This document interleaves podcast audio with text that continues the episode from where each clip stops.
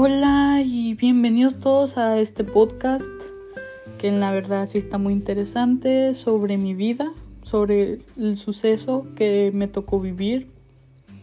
Y les agradezco mucho a esas personas que me están escuchando en este momento.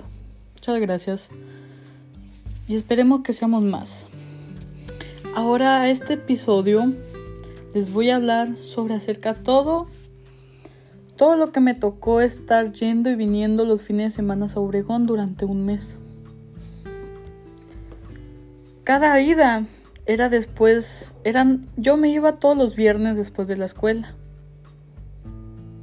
Venía mi abuelo por, mí y ya, ya comíamos y ya nos íbamos siempre.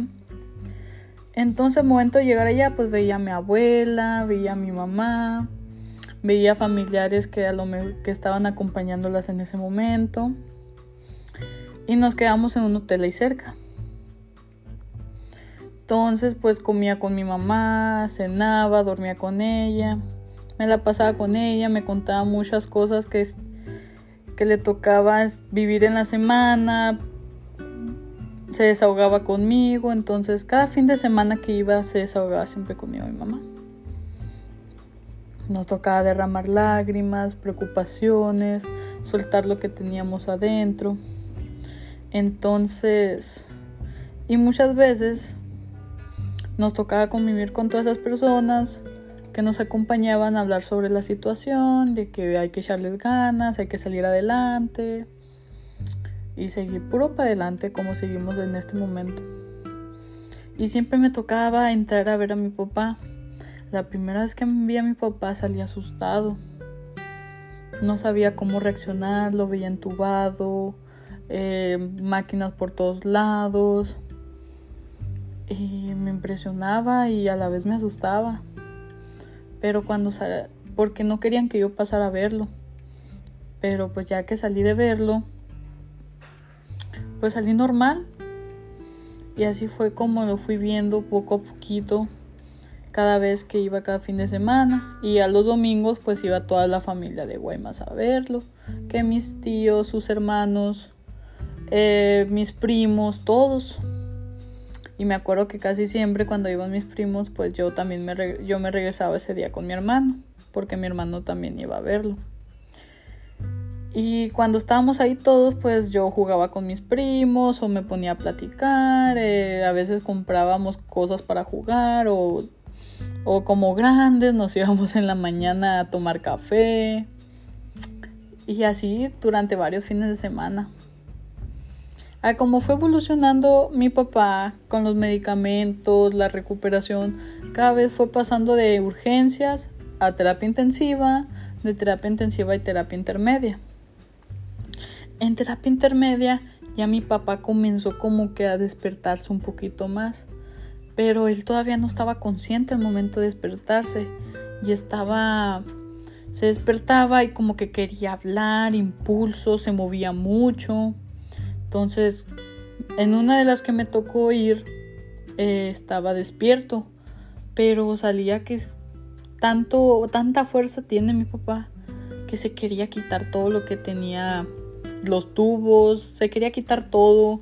Mi papá cuando estaba Ahí en el hospital le una banda gas una, una banda gástrica, perdón, una gastrotomía donde le daban el, el alimento. Entonces él se quería quitar esa gastro. Y cuando me decía a mí, le entendía que le dolía. Y pues a él lo tenían amarrado, entonces, pero lo tenían amarrado de una forma que sí se alcanzaba. Y yo metí la mano para que no se lo quitara. Entonces en ese momento me apretó la mano tan fuerte que me impresioné, que, vi su cara que estaba enojado. Entonces, tan fuerte que, ay, me dolió, le dije. Y lo intenté tranquilizar un poco, pero como que me que estaba gritando en ese momento y yo me quedé con que aguántame, aguántame. Ey, relájate un poco, carnal. Entonces, ah, canijo. Entonces, ya cuando vi que se tranquilizó un poco, pues me salí de la visita y me asusté mucho. Y dije, mam y hablé con mi mamá y me dijo, sí, va a empezar a reaccionar poco a poquito, pero pues no sabe lo que hace. Pero pues me impresioné y me asusté y siempre cuando yo entraba con mi papá, siempre se ponía mal, siempre.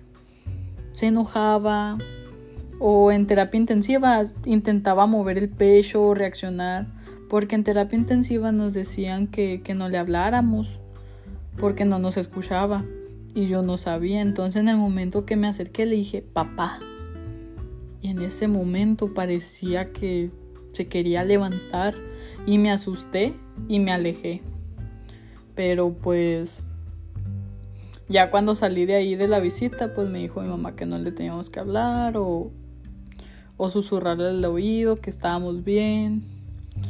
Entonces, eh, cuando estaba en terapia intermedia, pues estaba un poquito más despierto, con los ojos abiertos, pero pues no te no se veía que te pusiera atención. Los tenía abiertos, pero no parecía que te miraba. Pero llegó un momento donde fue un tío que salió muy feliz porque cuando mi, en ese momento que entró mi tío, mi papá estaba despierto. Y él dice que lo vio. Porque en ese momento eh, a mi papá le hicieron una traqueotomía. Ahí abajito, ahí en la tráquea. Entonces pues por ahí respiraba él y pues muchas, mi papá le dio neumonía también, entonces pues al momento de toser sacaba mucha flema, entonces le aspiraban para que no sacara tanta y en el hospital lo aspiraban pero muy bruscamente, tanto que se retorcía en el momento que lo que lo aspiraban, entonces pues era algo que no nos gustaba a nosotros. Entonces en ese momento ya pues como que estaba despierto y lo volteó a ver. Y mi tío salió muy contento en el momento que me dijo eso. Ah, caray. No, pues yo también me, me metí a ver si era cierto y sí, en ese momento mi papá nos fijó el ojo. Pero ya... Entonces, como fue avanzando la recuperación, él ya no debería estar en terapia intermedia, debería haber estado en piso. Y en piso es que lo cuidemos nosotros. Entonces, mi última vez que fui a verlo, que fue mi último fin de semana ahí, pues estaba en piso ya mi papá. Entonces, cuando fui, pues me quedé a dormir yo ahí con mi mamá una noche. Entonces que entré y mi mamá le estaba haciendo un masaje a mi papá. Y él estaba despierto. Y mi mamá le dice, mira quién llegó. Y mi y mi papá ahí como que hizo la señal de, amor y paz y me saludó. Y le, y le preguntó a mi mamá, ¿y sabes quién es? Sí, el segundo, dijo. Y sí, me reconoció en ese momento. Pero ahí mi papá, pues ya que el cerebro de él todavía estaba dañado, pues iba,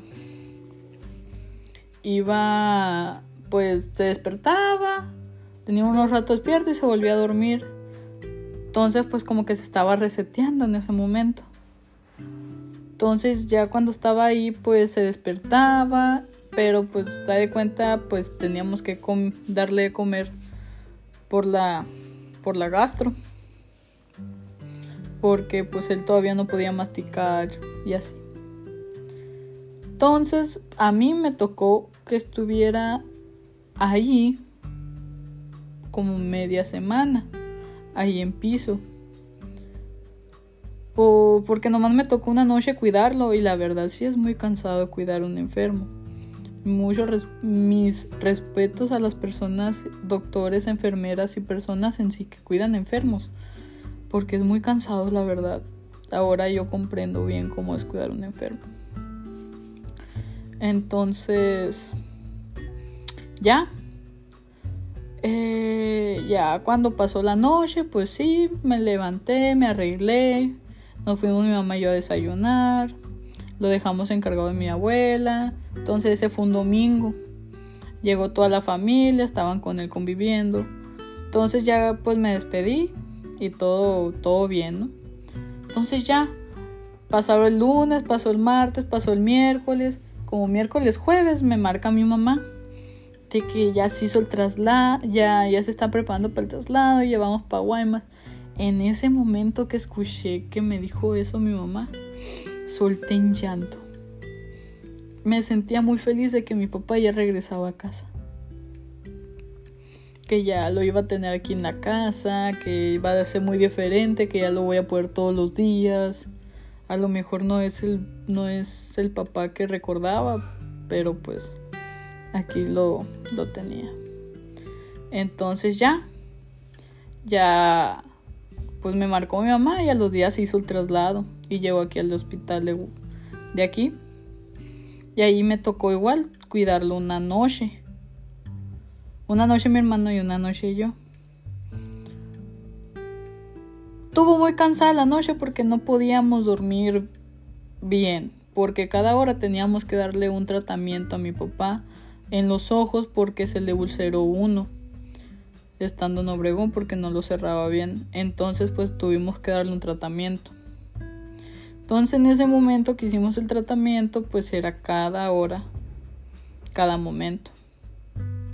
Entonces cuando los pues lo cuidaba toda la noche, no me podía, pues a veces hasta me quedaba dormido, literal, que nos ponía alarma cada hora, pero no la escuchaba.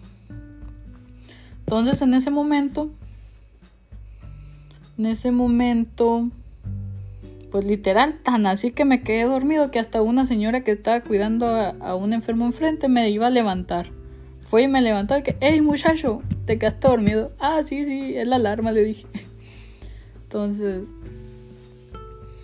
no, y a los días mi mamá fue a hablar con el eh, encargado o el director de que cuando lo iban a dar de alta ahí del hospital era un fin de semana, iba a ser un, era un sábado.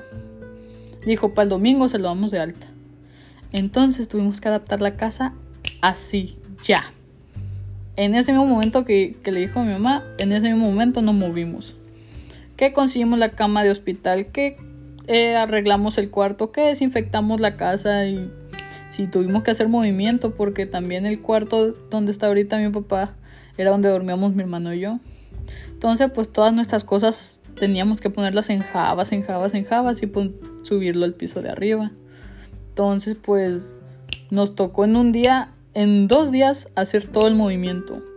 Que pintar el cuarto, que poner la ropa en jabas, que trapear, que desinfectar, que purificar, conseguir las cosas necesarias para para mi papá, a instalar la cama, eh, conseguir el enfermero. Entonces fueron varios factores que tuvimos que hacer en dos días.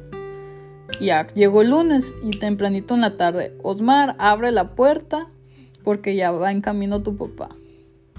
A la torre. Entonces ya abrí la puerta, despejé todo el camino y ya lo movieron. Él salió con traqueotomía, gastrotomía, traqueoterapia. Entonces pues teníamos que tener cuidado que siempre entrar, desinfectar a las personas. Entonces darle... Entonces cuando llegó teníamos que darle un cuidado siguiente. Entonces en todo movimiento tuvimos que hacer para llegar, para que mi papá llegara aquí a la casa. Entonces ese fue mi podcast por hoy. Muchas gracias por escucharme y nos vemos en otro, en otro episodio. Muchas gracias.